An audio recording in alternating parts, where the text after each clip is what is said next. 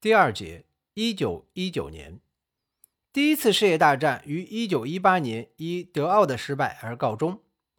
战后的维也纳充满着激进、骚乱和通货膨胀，但是维也纳同时也是各种创造性思想的摇篮，哲学、自然科学、文学艺术和政治学理论都呈现出蓬勃发展的局面。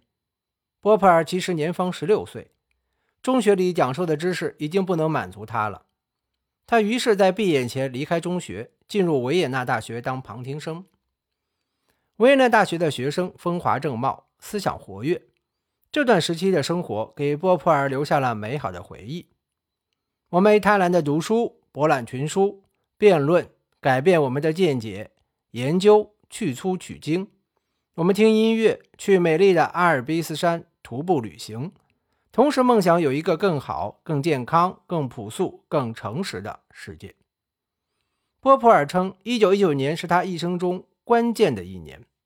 这一年发生了决定他终生思想的两件事：一是与马克思主义分道扬镳，一是与爱因斯坦结下了不解之缘。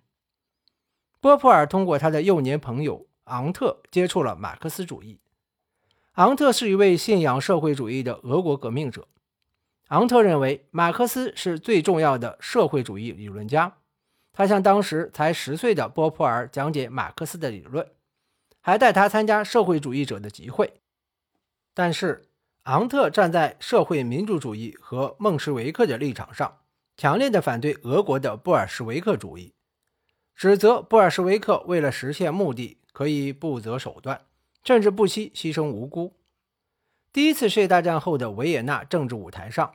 左派阵营的共产党和社会民主党结盟，反对右派势力。波普尔参加了左派的社会主义学生联合会，并一度信服了共产主义。然而，1919年的一天，他目睹一群青年学生在共产党领导之下举行示威游行，遭到警察血腥镇压。波普尔的结论是，这件事验证了昂特对共产党人的评价，即。共产党的策略是人为的加剧社会矛盾，用激起统治者镇压的手段来诱发阶级革命。波普尔对任何可能引起流血或恐怖的手段感到厌恶，这导致他转向了反马克思主义的立场，后来又成了马克思主义的公开敌人。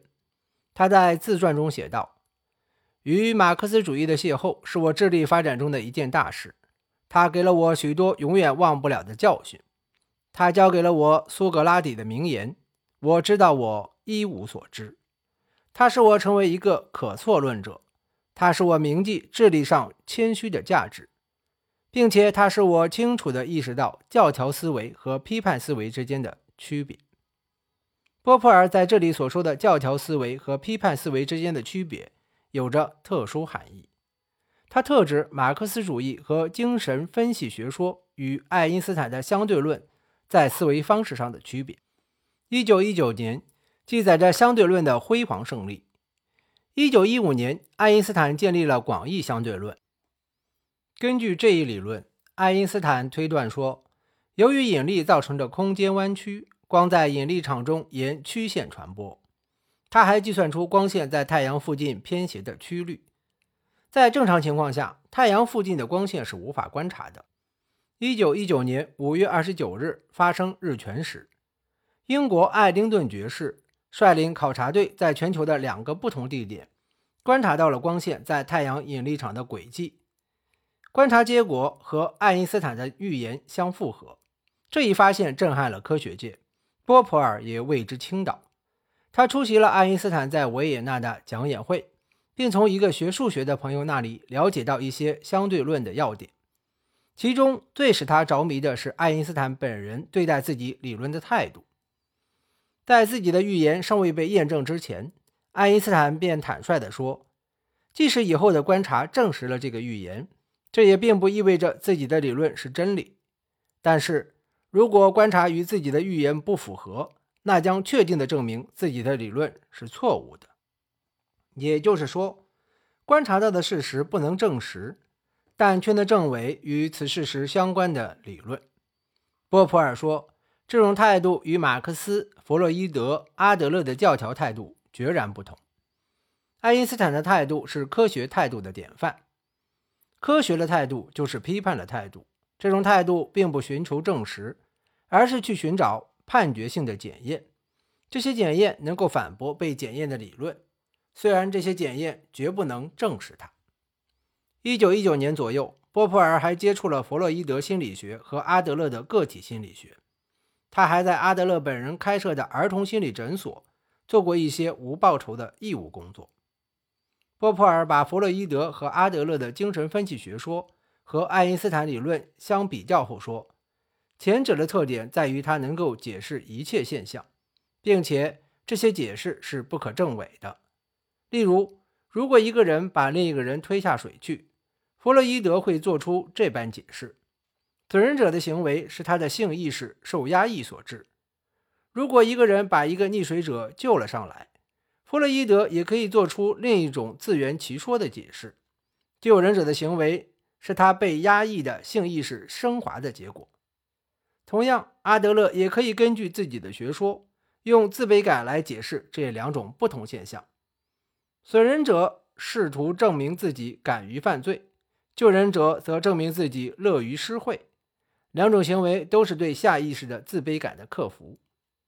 波普尔对这些固步自封的学说有切身体会。有一次，他向阿德勒报告说，一个病例不能用自卑感理论加以分析。阿德勒却武断地回答，这一病例不会与他的理论相矛盾。因为我有上千次的经验，波普尔不禁反唇相讥。由于这个新病例，你现在有了一千零一次经验。波普尔说：“精神分析学说、马克思主义和爱因斯坦相对论三者的区别在于，精神分析学说不做任何预言，但却宣称能够解释一切有关意识的现象。它与形而上学、巫术乃至点金术一样。”属于前科学。爱因斯坦的相对论针对某一特定现象做出精确的预言，并且承认符合预言的事实不能证实自己的理论，但不符合预言的事实却能证伪这一理论。这是真正的科学。马克思主义介于两者之间。马克思做过预言，比如关于社会主义革命者首先会在生产力发达的资本主义国家发生的预言。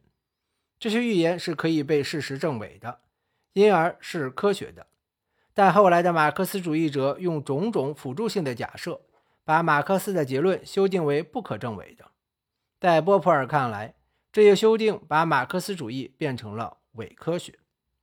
波普尔说：“1919 年是他的思想发展的关键性的一年。他在这一年里萌发的对爱因斯坦所代表的科学精神的酷爱。”和对马克思主义等学说的再认识，分别成为他后来的科学哲学和政治哲学的两大基础。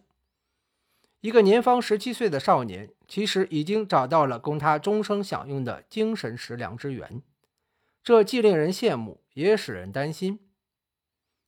波普尔思想的早熟性，既可以解释他的哲学的优点，也可以解释他的弱点。其优点是刻意创新，明晰尖锐。其弱点是偏执异端，不求深刻。两者都是一个不畏虎的初生之犊似的少年的思维特点。